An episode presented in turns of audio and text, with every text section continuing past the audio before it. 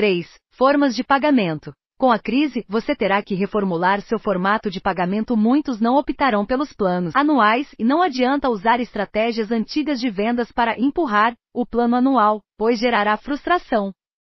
Busque oferecer opções de serviços desde o básico mais barato, talvez, com menos serviços.